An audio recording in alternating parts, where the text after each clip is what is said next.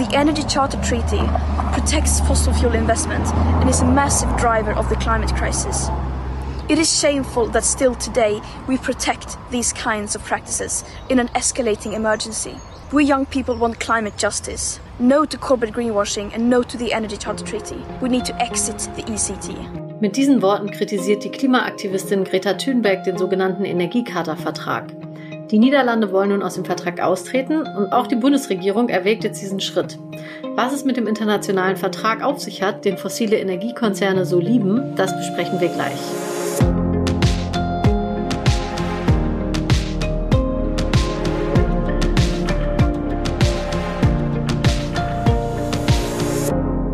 Ihr hört das Klima-Update, den Nachrichtenpodcast vom Klimareporter in Zusammenarbeit mit der Taz. Mein Name ist Katharina Schubkowski. Ich bin Redakteurin der Taz und spreche heute mit meiner Kollegin Susanne Schwarz über die drei wichtigsten Klimanachrichten der Woche. Hi Susanne. Hallo. Heute geht es um eine Klage von neun jungen Menschen gegen die Bundesregierung am Europäischen Gerichtshof für Menschenrechte. Außerdem um den Ausstieg der Niederlande aus dem Energiecharta-Vertrag und um die Besetzung des Finanzministeriums durch Aktivistinnen. Wir gucken aber zuerst nach Straßburg zum Europäischen Gerichtshof für Menschenrechte. Genau, denn da sitzen bald zum ersten Mal VertreterInnen der Bundesregierung wegen des deutschen Klimaschutzgesetzes auf der Anklagebank. Ähm, es gab ja im April 2021 diese erfolgreiche Klimaklage vor dem Bundesverfassungsgericht in Karlsruhe, aufgrund derer das Gesetz dann auch nachgeschärft wurde. Und jetzt sind eben nochmal junge Menschen vors Gericht gezogen, zunächst auch nochmal vor das Gleiche, also wieder vor das Bundesverfassungsgericht. Da wurden sie ohne Begründung abgewiesen. Und so sind sie nun vor den Europäischen Gerichtshof äh, für Menschenrechte gegangen. Und es geht ihnen um einen konkreten Aspekt des Klimaschutzgesetzes, nämlich die im Gesetz zugrunde gelegte Menge an CO2, die Deutschland noch ausstoßen darf, bevor es klimaneutral werden will. Die ist viel zu hoch, sagen die KlägerInnen. Ja, sie argumentieren, dass die aktuellen Entwicklungen des Klimawandels so dramatisch seien, wie man ja auch ständig überall sehen kann, dass die im Gesetz formulierten Vorgaben nicht ausreichen. Und dadurch sehen die Klägerinnen ihr Menschenrecht auf körperliche Unversehrtheit bedroht. Und auch ihre Freiheitsrechte, denn wenn die Maßnahmen zum Klimaschutz heute so Larifari sind, werden sie in wenigen Jahrzehnten, also wenn Deutschland dann noch weiter austrocknet, noch weiter überhitzt, wenn die Ernten ausbleiben und so weiter, dann müssen die Maßnahmen ja dann umso drastischer und restriktiver ausfallen. Und damit würden sie dann die Freiheit der jungen Menschen stark einschränken. Ähm, lass uns mal gucken, wie es mit der Klage weitergehen wird. Die liegt da erstmal in Straßburg und es kann echt eine Weile dauern, bis darüber entschieden wird. Also es ist noch völlig unklar, wann.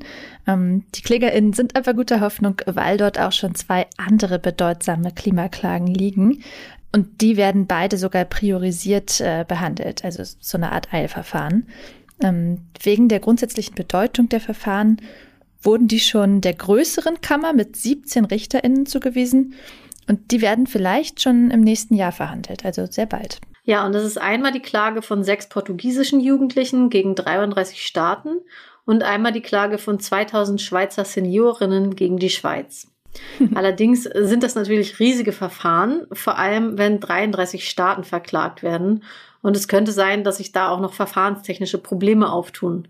Zum Beispiel die Frage, ob nicht erstmal die nationalen Gerichte aller, in diesem Fall 33 angeklagten Staaten ausgeschöpft werden müssen, bevor der Europäische Gerichtshof für Menschenrechte überhaupt zuständig ist. Das ist jetzt allerdings immerhin in diesem Fall aus dieser Woche schon abgehakt weil indem das Bundesverfassungsgericht die Klage ja schon abgewiesen hat, ähm, gilt der Rechtsweg in Deutschland jetzt schon als ausgeschöpft. Hm, das werden wir natürlich noch weiter verfolgen in den nächsten Monaten und Jahren. Und jetzt kommen wir aber erstmal zu unserem nächsten Thema.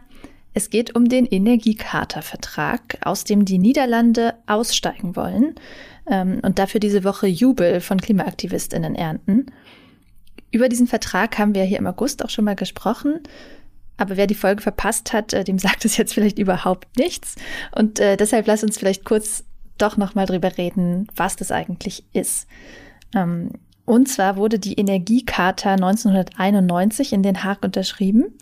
Äh, drei Jahre später folgte dann der passende Vertrag verschiedener Staaten um diese Charta herum. Und äh, kurz gesagt, sichern die Mitglieder damit Energiekonzernen besonderen Investitionsschutz zu. 51 Staaten gehören derzeit dazu. Und äh, ja, die damalige Begründung dafür war, dass man für stabile Rahmenbedingungen für die Energieerzeugung nach Zusammenbruch der DDR und der Sowjetunion sorgen wollte. Und im Ergebnis können Konzerne bei politischen Änderungen, die ihre Tätigkeit betreffen, gegen die betreffenden Staaten klagen.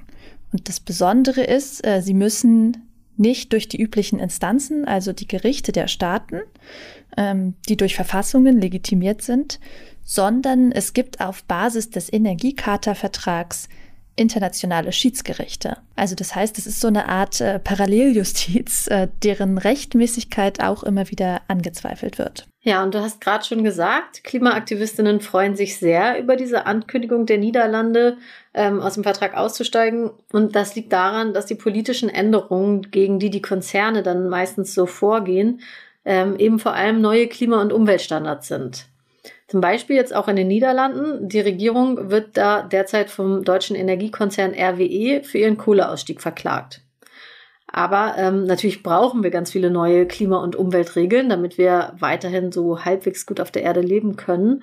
Und deshalb gilt dieser Vertrag allgemein als klimaschädlich. Sogar der Weltklimarat hat das auch schon in einem seiner Berichte so geschrieben. Also das ist sozusagen wissenschaftlicher Konsens. Ähm, also dass der Vertrag entweder stark verändert oder eben ganz weg muss. Und ja, dieses stark verändern, das wurde ja gerade probiert, ne? Genau, es gab eine Reform zur Modernisierung des Vertrags, die gilt aber praktisch als gescheitert. Ähm, also es ist zwar zum Schluss eine Minimallösung verabschiedet worden, aber die Knackpunkte, äh, die sind eben noch da. Schiedsgerichte und äh, dass der Investitionsschutz auch für fossile Energie gilt. Und die Niederlande, die ziehen da jetzt ihre Schlüsse draus. Gerade erst haben aber auch Spanien und Polen ihren Ausstieg angekündigt. Äh, das heißt, die Niederlande, die sind da nicht alleine. Das gibt eher so eine kleine Austrittswelle. Ähm, Italien ist schon 2016 ausgetreten. Und die große Frage ist natürlich, äh, wie verhält sich jetzt Deutschland? Denn die Ampelregierung hat in ihrem Koalitionsvertrag versprochen, auf eine Reform hinzuwirken. Äh, das heißt, der ist das natürlich auch äh, bekannt, dass dieser Vertrag äh, schädlich fürs Klima ist. Äh, und nun ist die Reform aber eben nicht wirksam. Das heißt, wer weiter sagen will, dass er Klimaschutz ernst nimmt, äh, der muss jetzt überlegen, was er macht. Und aus dem Wirtschaftsministerium, in dessen Zuständigkeitsbereich das Thema gehört, habe ich da am Mittwoch aber ganz optimistisch stimmende Nachrichten gehört. Also der Minister Robert Habeck äh, von den Grünen ist für den Ausstieg aus dem Vertrag, hat mir ein Sprecher gesagt. Und er hat sogar offenbar schon eine Ressortabstimmung angestrengt.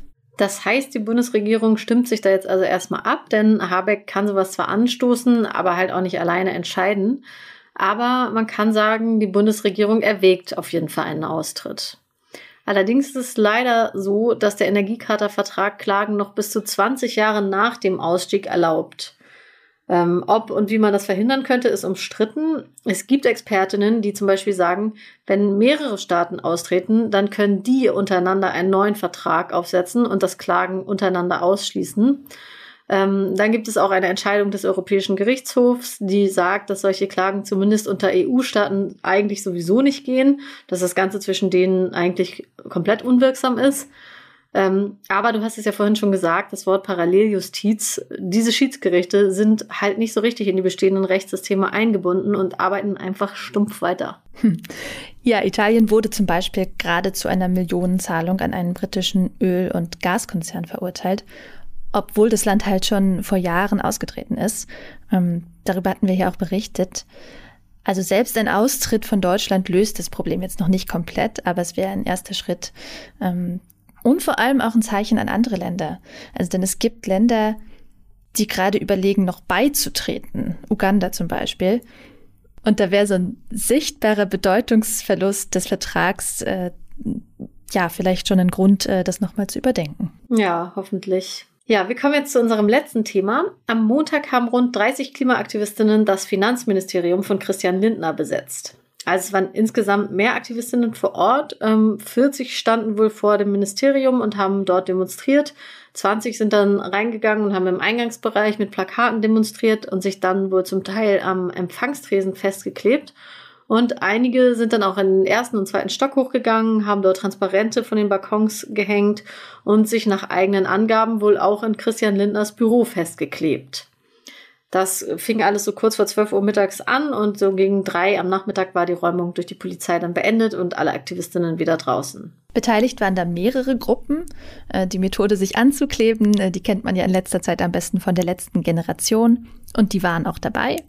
Außerdem Scientist Rebellion und Debt for Climate.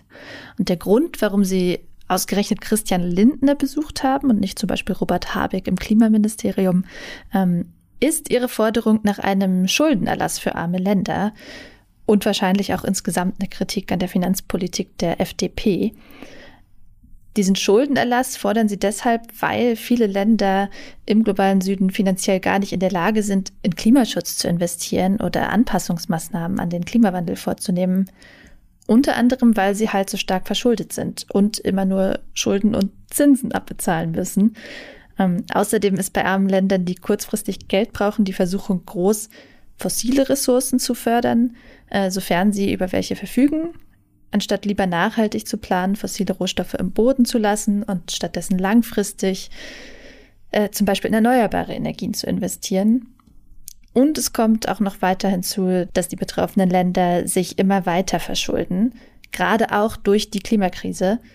Denn äh, da entstehen ja immer weitere Schäden, zum Beispiel durch Flutkatastrophen oder ähnliches. Und das wird ja in den nächsten Jahren immer mehr werden. Ähm, das Climate Action Network und das Internationale Aktionsnetzwerk für Schuldengerechtigkeit haben das gerade am Beispiel der Subsahara-Länder ausgerechnet. Ähm, und in den nächsten zehn Jahren werden die wahrscheinlich insgesamt mehr als eine Billion Euro äh, neue Schulden aufnehmen müssen. Ähm, ja, das heißt, die Klimakrise verschärft auch äh, bestehende Schuldenspiralen noch viel weiter. Der Internationale Währungsfonds und die Weltbank haben sogar schon vor einiger Zeit erkannt, dass zumindest ein Schuldenschnitt für manche Länder sinnvoll sein kann. Es gibt aber bislang kein internationales Verfahren, das neben staatlichen auch private Gläubiger einbezieht, wie das dann laufen könnte. Es gab in der Vergangenheit immer mal wieder Vorschläge, wie man das Dilemma der hochverschuldeten Länder gerade in Bezug auf Klimaschutzmaßnahmen lösen kann, auch weil diese Länder ja häufig eher weniger zur Klimakrise beigetragen haben. Und auf der letzten Klimakonferenz in Glasgow hat zum Beispiel Argentiniens Staatspräsident Alberto Fernandez vorgeschlagen, dass man ja auch über Klimaschutzprojekte und Investitionen Schulden abbauen könnte. Also statt Schulden zurückzuzahlen, äh, lieber in Klimaschutz investieren. Es blieb dann aber bei diesem Vorschlag. Ähm, ich glaube auch, weil Argentiniens Regierung bislang noch nicht durch so große Ambitionen beim Klimaschutz aufgefallen ist. Also eher im Gegenteil. Und insofern auch nicht besonders glaubwürdig auf diesem Gebiet ist. Aber Klimafinanzierung wird ja sicher auch bei der nächsten Klimakonferenz jetzt im November eine Rolle spielen. Absolut, denn dass es da großen Finanzbedarf gibt, ist ja klar.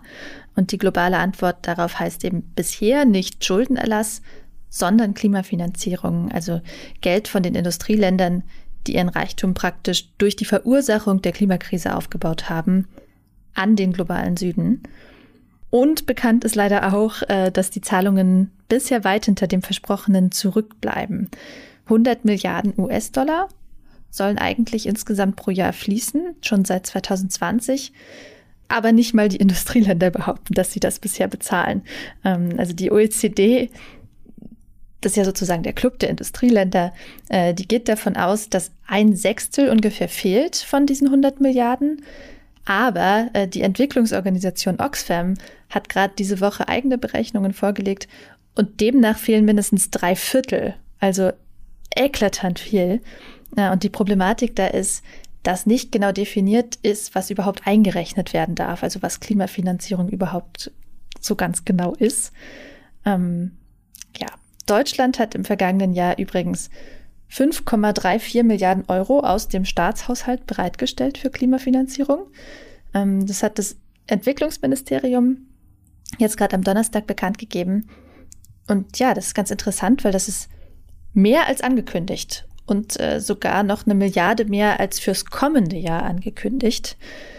Da ist mir nicht ganz klar, warum die Prognosen nicht mal angepasst werden, denn es gab ja durchaus auch schlechte Presse dafür, dass halt nicht erkennbar ist, wie Deutschland auf die für 2025 versprochenen äh, 6 Milliarden Euro kommen will. Ja, da sind wir also auf einem besseren Weg als gedacht. Ähm, natürlich kann und sollte man sich auch bei diesen 6 Milliarden wieder streiten, ob die denn reichen äh, für Deutschlands Verantwortung. Aber wir enden jetzt für heute mal ein bisschen optimistisch. Ja, denn wir sind jetzt auch schon am Ende der heutigen Folge angekommen und bedanken uns noch bei Carsten Wessel, Kai Zitzmann und Rainer Zöller, die uns in dieser Woche mit einer Spende unterstützt haben. Ihr könnt uns wie immer auch gerne auf Social Media folgen und in euren Podcast-Apps abonnieren und uns Mails schreiben an klima-update.klimareporter.de. Und jetzt erstmal vielen Dank fürs Zuhören und ein schönes Wochenende. Danke auch von mir. Ciao.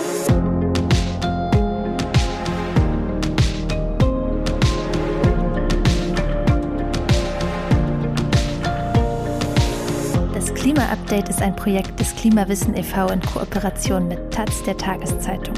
Es wird im Wechsel moderiert von Verena Kern, Sandra Kirchner, Katharina Schipkowski und Susanne Schwarz. Unser Produzent ist Christian Eichler. Ihr könnt unsere Arbeit mit einer Spende unterstützen. Dazu besucht uns auf www.verein-klimawissen.de.